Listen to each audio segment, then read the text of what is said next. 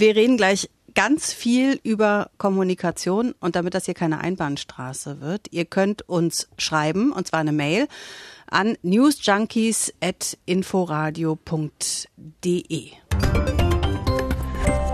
Wir müssen miteinander reden, denn die Infektionszahlen steigen. Wir müssen reden, erklären, wir müssen vermitteln. Das ist doch mal eine Ansage. Reden, erklären, vermitteln. Das machen wir hier bei den News Junkies ja sowieso jeden Tag oder versuchen es zumindest. Heute reden wir vor allem darüber, wie miteinander gesprochen wird. Hier sind Jörg Poppendiek und Dörte Naht aus der Inforadio-Redaktion am Mittwoch, den 30. September. Da gab es in der vergangenen Nacht die erste Fernsehdebatte der beiden amerikanischen Präsidentschaftskandidaten, Donald Trump und Joe Biden. Und das war schon krass. Wie die Kommunikation da so entgleiten kann, das besprechen wir gleich. Und nachdem wir hier gestern einen Gesundheitssystemforscher gehört haben, der den Politikern ins Hausaufgabenheft geschrieben hat, dass sie die Corona-Regeln verständlicher und weniger als Strafe, denn als gemeinsame Vorsichtsmaßnahme kommunizieren müssen, da gucken wir, wie sie das jetzt gemacht haben nach der Bund-Länder-Konferenz gestern Abend. Und eine Zoogeschichte, die gibt's auch noch. Tiere gehen ja immer. News Junkies. Was du heute wissen musst. Ein Info-Radio-Podcast. I'm Chris Wallace of Fox News, and I welcome you to the first of the 2020 presidential debates between President Donald J. Trump and former Vice President Joe Biden. Gestern Abend also Showdown, das erste Fernsehduell zwischen Donald Trump und Joe Biden. Nennst du da gar nicht die Titel von den beiden? Dem Ach so, wollt's jetzt mal. Ja, gar, ja, ja. Also gestern Abend, also Showdown, ähm, das erste Fernsehduell zwischen US-Präsident Donald Trump und seinem Herausforderer von den Demokraten Joe Biden. Was hast du eigentlich für ein merkwürdiges T-Shirt an heute? Dörte, wir moderieren jetzt diesen Podcast. Könntest du mich einfach okay, reden lassen? Okay. Ja. ja. Hm, hm. Ähm, also zwischen dem amtierenden Präsidenten und dem demokratischen Herausforderer. Und es war schon vorher klar, das wird jetzt kein Ringelpiez mit anfassen. Okay, aber das ist echt, Entschuldigung, aber das ist ein komisches Wort. Du hast dich ich, gestern darüber beschwert, dass ich dich andauernd unterbreche, aber letztlich bist du's. Ja, aber in diesem Fall zweifle ich so ein bisschen an deiner, ähm, an, an deinem journalistischen Können, weil der Text, den du dir da aufgeschrieben hast, der ist so ein bisschen merkwürdig. Ich, ich, ich, das fühlt sich komisch an, ja, oder? Ich vor so allem unterbrochen gerne, und angegriffen zu werden. Ich würde gerne was Böses sagen, aber die, die Mikros sind ja an. Ja. Fühlt sich nicht gut an in jedem Fall. Fühlt sich überhaupt nicht gut an. Und äh, gestern bei dieser Debatte war es noch, also Donald Trump war um einiges gehässiger als ich gerade und Joe Biden auch nicht wirklich staatsmännisch, muss man sagen. Okay, lass uns mal reinhören. Well, it's hard to get any word in with this clown. Excuse me, this. Hey, hey this let me person. just say, Joe. No, no, no. I'm No. Mr. President. Three and a half Mr. million, President. Joe. But I'll tell you, Joe, you could never have done the job that we did. You don't have it in your blood. You could have never done that job. Will you Who shut is up, on, man? Listen, who is on your list, Joe? The fact is that everything he's saying so far is simply a lie. I'm not here to call out his lies. Everybody knows he's a liar. Did you use the word smart? Don't ever use the word smart with me. Don't ever use that word. Oh, give me a break. Because you know what? Uh, There's nothing smart about you, Joe. But why didn't you do it over 20, no, the last no, wait, 25 no, years? because you weren't president. didn't you do it over because you weren't president screwing things up. You were a senator. And You're by the the way, worst you president America has ever had. Hey, hey, Come Joe, let on. me, Ich habe es im Original gelassen, weil man dann, glaube ich, noch einen besseren Eindruck bekommt, Ja. wie das eigentlich gewesen ist. Dann. Krass. In jedem Fall, lass es uns äh, doch der Reihe nach versuchen, einfach nochmal ein paar Sachen zu übersetzen, damit man das in seiner gesamten Schönheit dann auch nachvollziehen kann. Fängt an mit Joe Biden, dem ehemaligen Vizepräsidenten unter Präsident Barack Obama, der irgendwann in dieser Debatte sagt, nun ja, das sei schwierig, mit diesem Clown überhaupt irgendein Wort unterzubringen. Und gemeint hat er natürlich äh, Donald Trump in dem Fall. Dann wiederum Donald Trump, der sagt, du, Joe Biden, hättest nie unseren Job der letzten Monate erledigen können. Du hast das einfach nicht in deinem Blut. Und dann dieser Ausbruch Bidens, der sagt, halt die Klappe, Mann. Das ist schon äh, krasser, krasser Spruch. Und Biden sagt dann, dass Donald Trump bis zu dem Zeitpunkt eigentlich nur Lügen erzählt hat und dass er sowieso nur ein Lügner sei. Und Trump, der dann gegen Ende unserer Collage da sinngemäß sagt, nenn dich nie klug, es gibt nämlich überhaupt nichts Kluges an dir. Dann überziehen sie sich mit Vorwürfen, wer was wann in seinen Ämtern nicht gemacht hat, gipfelnd in dem Vorwurf Bidens, Trump sei der schlechteste Präsident, den Amerika jemals gehabt hat. Ging hoch her, also ich war im Vergleich dazu eben noch relativ freundlich zu dir. ah, ist alles eine Frage der Wahrnehmung. Dörfer. Aber hat dich das überrascht, wie das abgelaufen ist? Ganz ehrlich, man denkt ja immer bei, bei Trump irgendwie schlimmer geht's nimmer und dann, ja, merkt man doch, es geht doch noch schlimmer. Ich war überrascht. Also ich habe schon mit Ausfällen gerechnet, mit Gehässigkeiten, mit Lügen, mit Unwahrheiten. Aber so krass, dass sie das wirklich so deutlich durchzog, das war, ja, es war, also es war wie so ein Autounfall. Du konntest überhaupt nicht weggucken. Mir ging es ganz ähnlich. Man hat mit was Ähnlichem gerechnet. Mittlerweile kennen wir ja Donald Trump auch schon eine ganze Weile. Aber dieses Rücksichtslose und der auch wirklich megamäßig Unhöfliche, das haut mich dann doch tatsächlich immer mal wieder von den Socken. Kenne ich eigentlich nur von dir, ja. Hm, das stimmt doch gar nicht. Ich bin eigentlich die Freundlichkeit in Person. Die Bitte. Kommentatoren, egal ob hier in Deutschland oder im amerikanischen Fernsehen, die waren sich in jedem Fall ziemlich einig, was die Bewertung anbelangt. Und sie sagen, das war keine Debatte. Hier exemplarisch mal unser USA-Korrespondent Sebastian Hesse und danach dann gleich der CNN-Moderator Jake Tepper. Also ich habe ja schon mehrere Debatten auch hier in den USA gesehen mit den unterschiedlichsten äh, Kombattanten im Ring sozusagen. Aber hier, das hat alles übertroffen, was es je an Chaos gegeben hat, an Aggressivität gegeben hat, aber eben auf eine sehr unproduktive Art und Weise. Also zwei, deren Stimmen ständig so übereinander lagen, dass man gar nicht mehr auch nur alleine akustisch auseinanderkriegen konnte, wer sagt hier eigentlich was. Und dazwischen ein Moderator, der seine liebe Mühe hatte, das wieder zu trennen, beide ständig maßregeln musste, was vor allen Dingen Disziplinfragen anbetrifft. That was a hot mess inside a dumpster fire inside a train wreck. That was the worst debate I have ever seen. In fact, it wasn't even a debate, it was a disgrace. Um, and it's primarily because of President Trump. A disgrace, eine Schande, sagt da Jake Tapper von CNN.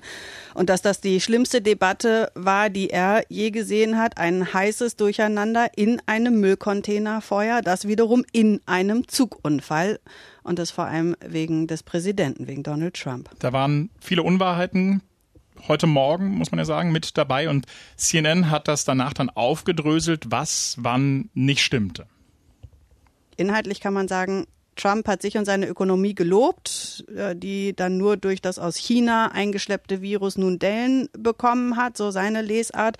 Biden wiederum hat ihm die Schuld gegeben an den vielen Corona-Toten und dass Trump die Gefährlichkeit von Covid-19 absichtlich verschwiegen habe. Noch einige andere Dinge, dass er sich ums Klima kümmern will, Biden, um das Gesundheitssystem, aber nichts wirklich Überraschendes da auf der inhaltlichen Seite. Hm. Jetzt steht man so ein bisschen ratlos da, ne, vor dieser Show, vor dieser Art und Weise der, ja, politischen Auseinandersetzung. Na, Shitshow, hat eine Kommentatorin mhm. bei CNN äh, gesagt. Geht mir auch so.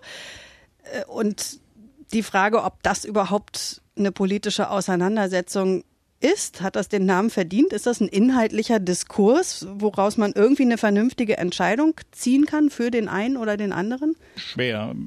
Vielleicht geht es ehrlich gesagt auch gar nicht darum, zumindest bei Trump. So hat das auch Sebastian Hesse interpretiert, unser Korrespondent. Das waren einfach auch Manieren, die da an den Tag gelegt wurden, wie man sie von Politikern normalerweise nicht kennt.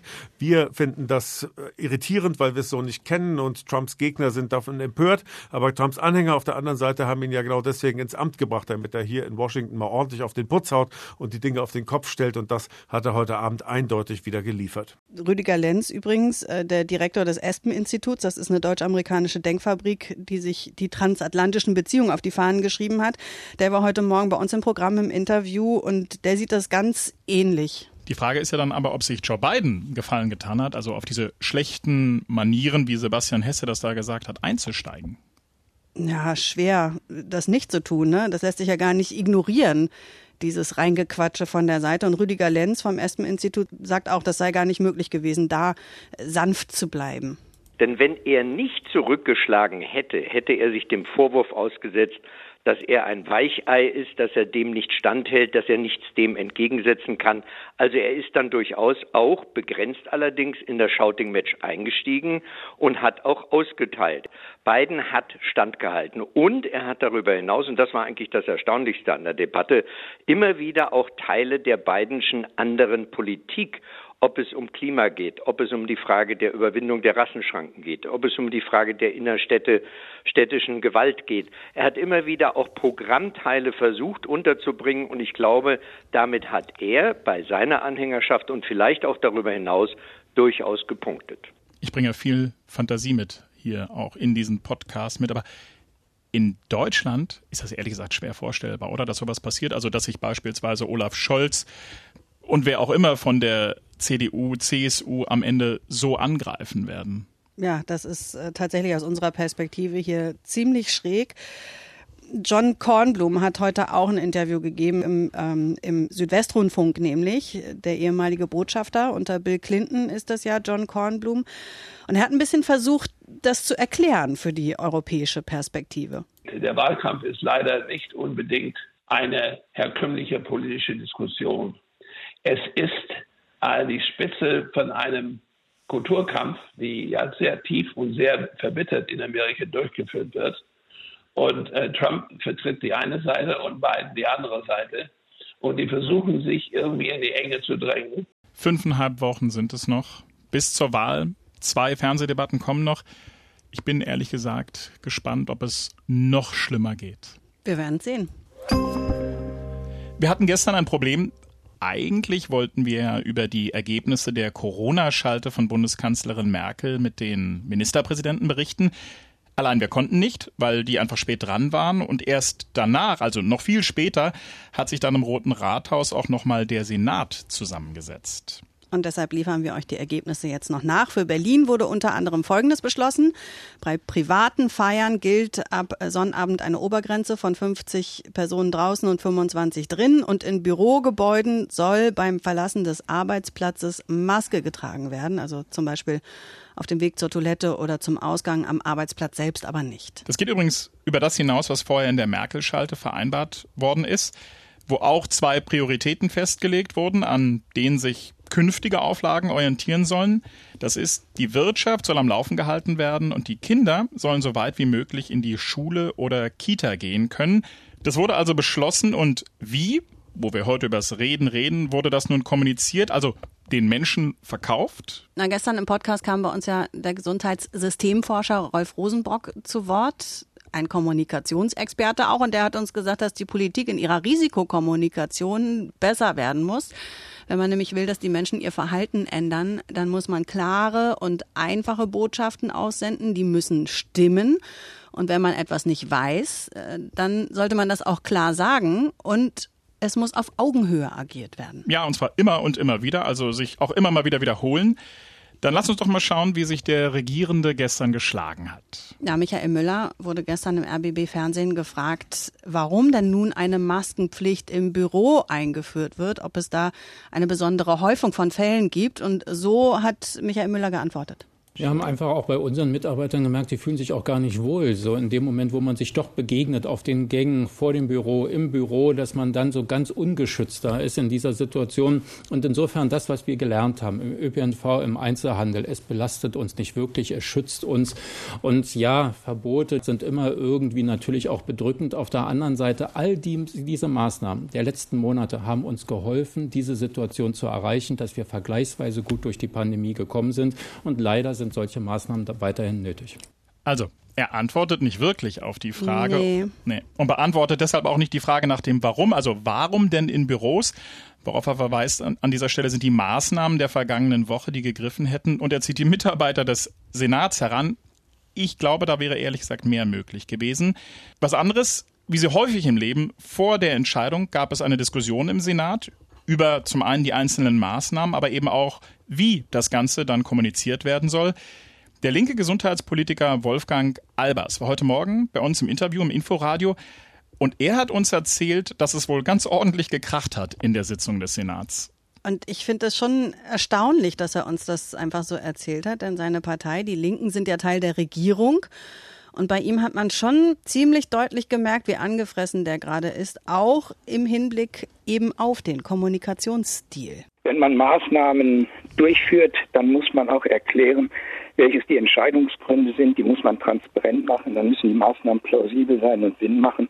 Ansonsten äh, kommen wir in eine Situation, wo wir die Menschen, Menschen im Grunde genommen nicht mehr mitnehmen. Klingt ein bisschen, als hätte der zugehört bei unserem Rosenbrock-Interview, ne? Davon gehe ich äh, ganz stark aus. Apropos Kommunikation und Mitnehmen, eine, die das gestern Abend nach der Corona-Videoschalte versucht hat, ist Bundeskanzlerin Merkel. Die hat ja in den vergangenen Tagen schon auf die hohen Zahlen in Frankreich verwiesen. In einer internen Sitzung wohlgemerkt und da dann gesagt, das kann uns in Deutschland auch drohen und zwar relativ schnell sogar. Und danach konnte man dann lesen, Merkel mache Panik. Und genau deshalb hat die Bundeskanzlerin gestern dazu Stellung genommen und den Journalisten in aller Ruhe die Zahlen erklärt. So, das Thema unserer heutigen Stunde, liebe Schülerinnen und Schüler, exponentielles Wachstum. Wir hatten sag mal, Ende Juni, Anfang Juli an manchen Tagen 300 neue Infektionen. Und wir haben jetzt an manchen Tagen 2400 Infektionen. Und das heißt nichts anderes, als dass sich über Juli, August, September in drei Monaten die Infektionszahlen dreimal verdoppelt haben. 300 auf 600, 600 auf 1200, 1200 auf 2400. Und wenn das in den nächsten drei Monaten, Oktober, November, Dezember, weiter so wäre, dann würden wir von 2400 auf 4800, auf 9600, auf 19200 kommen. Und daran wollte ich nur zeigen, und das ist ja das Wesen des exponentiellen Anstiegs, dass äh, die Verdopplungszeit, wenn sie die gleiche bleibt, trotzdem dann zu sehr großen Fallzahlen führt. Exponentielles Wachstum habe ich jetzt habe ich also zum einen mitgeschrieben, jetzt dann auch final verstanden. Aber meine Frage ist, Dörte, was macht das mit dir, wenn du der Kanzlerin zuhörst? Es geht ja bei Kommunikation darum, haben wir eben gelernt, man will jemanden mitnehmen, man will erreichen, dass derjenige möglicherweise im Idealfall sein Verhalten ändert. Für mich war das ein echter Merkel-Moment. Weil das, das einfach, musst du erklären. Es ist einfach so typisch für sie, wenn ähm, in diesem großen Medienrauschen darum, dass Merkel nun gesagt hätte, ähm, bald haben wir fast 20.000 Infizierte, sie sich dann danach hinsetzt und vollkommen trocken erklärt, wie sie zu dieser Rechnung kommt. Das finde ich ist einfach typisch Merkel und es ähm, ist so schön, sie, sie lässt es so schön abtropfen. Hm, also du, du findest es gut, so wie sie es macht. Denn ich fand das unglaublich oberlehrerhaft. Also was Warum? Sie begründet doch nur, wie sie zu der Zahl kommt. Äh, es ist ja am Ende eine, eine, Wahrnehmungsfrage und bei mir kommt das einfach so an, dass sie, dass sie quasi oberlehrerhaft mir was erklärt wir haben ja gerade auch gehört, Kommunikation zwischen Politik und Bevölkerung soll auf Augenhöhe geschehen. Augenhöhe ist das nicht. Nun ist war ja aber diese Zahl schon, äh, die war ja schon öffentlich, dass sie in dieser internen Sitzung gesagt hätte, 20.000 Infizierte. Hm. Ja, dann muss sie sich doch nicht in, äh, hinsetzen und in dieser oberlehrerhaften Form das Ganze erklären. Aber wir kommen nicht zusammen. Wir kommen nicht zusammen, ist, glaube ich, auch eine Wahrnehmungsfrage. Dass Kommunikation grundsätzlich wichtig ist, das ist der Kanzlerin natürlich klar. Im Bundestag hat sie heute nämlich gesagt, dass das Wie, also wie kommuniziert man mit den Bürgern in Sachen Corona, in den kommenden Wochen eine deutlich größere Rolle spielen soll. Denn alle Regeln, Verordnungen, alle Maßnahmen nützen wenig bis nichts, wenn sie nicht von den Menschen angenommen und eingehalten werden. Und deshalb, wir müssen reden im Familienkreis, im Freundeskreis, mit Kolleginnen und Kollegen in den Kitas, in den Schulen, in den Alten- und Pflegeheimen, an öffentlichen Orten, Natürlich zuvörderst hier im Parlament, in den Kommunen, in den sozialen Medien mit Worten, die möglichst viele erreichen. Ich werde das dann heute Abend auch mal versuchen mit meiner Frau, also das Reden. Aber nochmal zurück zum linken Politiker Albers und dem, was der Kommunikationsexperte empfohlen hat. Wenn ich etwas nicht weiß, dann soll ich das ruhig sagen und auch deutlich machen.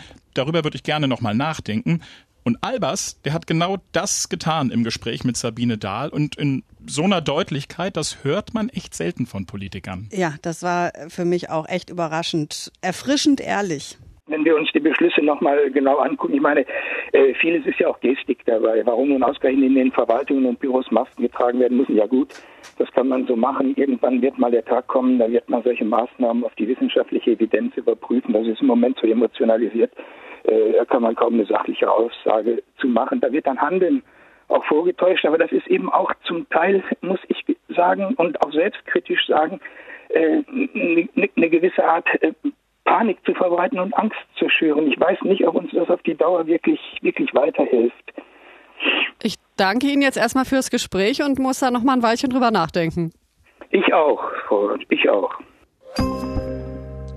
Das ist jetzt schwer, oder? Ah, da müssen wir eine ganz, ganz steile Kurve ja, nehmen. Aber das äh, dürfte dir nicht schwerfallen, denn ich weiß schon, es geht um Tiere und ah, das ja. ist dein Lieblingsthema. Absolut. Ähm, genau. Ich mag tierische Geschichten. Es geht im weitesten Sinne auch um Kommunikation. Ich habe nämlich heute gelesen, dass es in einem britischen Zoo fünf Papageien gibt. Die haben da Schlagzeilen gemacht, und zwar, weil sie laut und deutlich fluchen und Zoobesucher beleidigen. Das ist doch ganz unterhaltsam, oder? Ja, aber die waren, äh, die waren nicht begeistert. Also vor allem, du musst dir vorstellen, du gehst mit deinen Kindern in den, in den, in den Zoo und dann sagt, läufst du bei den Papageien vorbei und dann beleidigt dich einer immer als dicke. Muss ich jetzt piepen? Dicke, ja, sowas wie dicke Schlampe oder fuck off. Ähm, okay. Genau, und dann äh, deshalb hat man die jetzt in einen Bereich des Zoos verfrachtet, wo ja sie nicht mehr gesehen und vor allem nicht mehr gehört werden können. Mich erinnert das ja so ein bisschen an den Anfang des Podcasts. Du meinst Joe Biden, wo ist jetzt die Parallele? Ja, genau. Die sollen irgendwo in die Ecke oder was? Exakt, du Clown. Halt die Klappe. Frechheit. Noch ein Servicehinweis am Ende. In mehreren Brandenburger Städten wird morgen in Stadtverwaltungen, Bürgerservice-Einrichtungen und Bibliotheken gestreikt.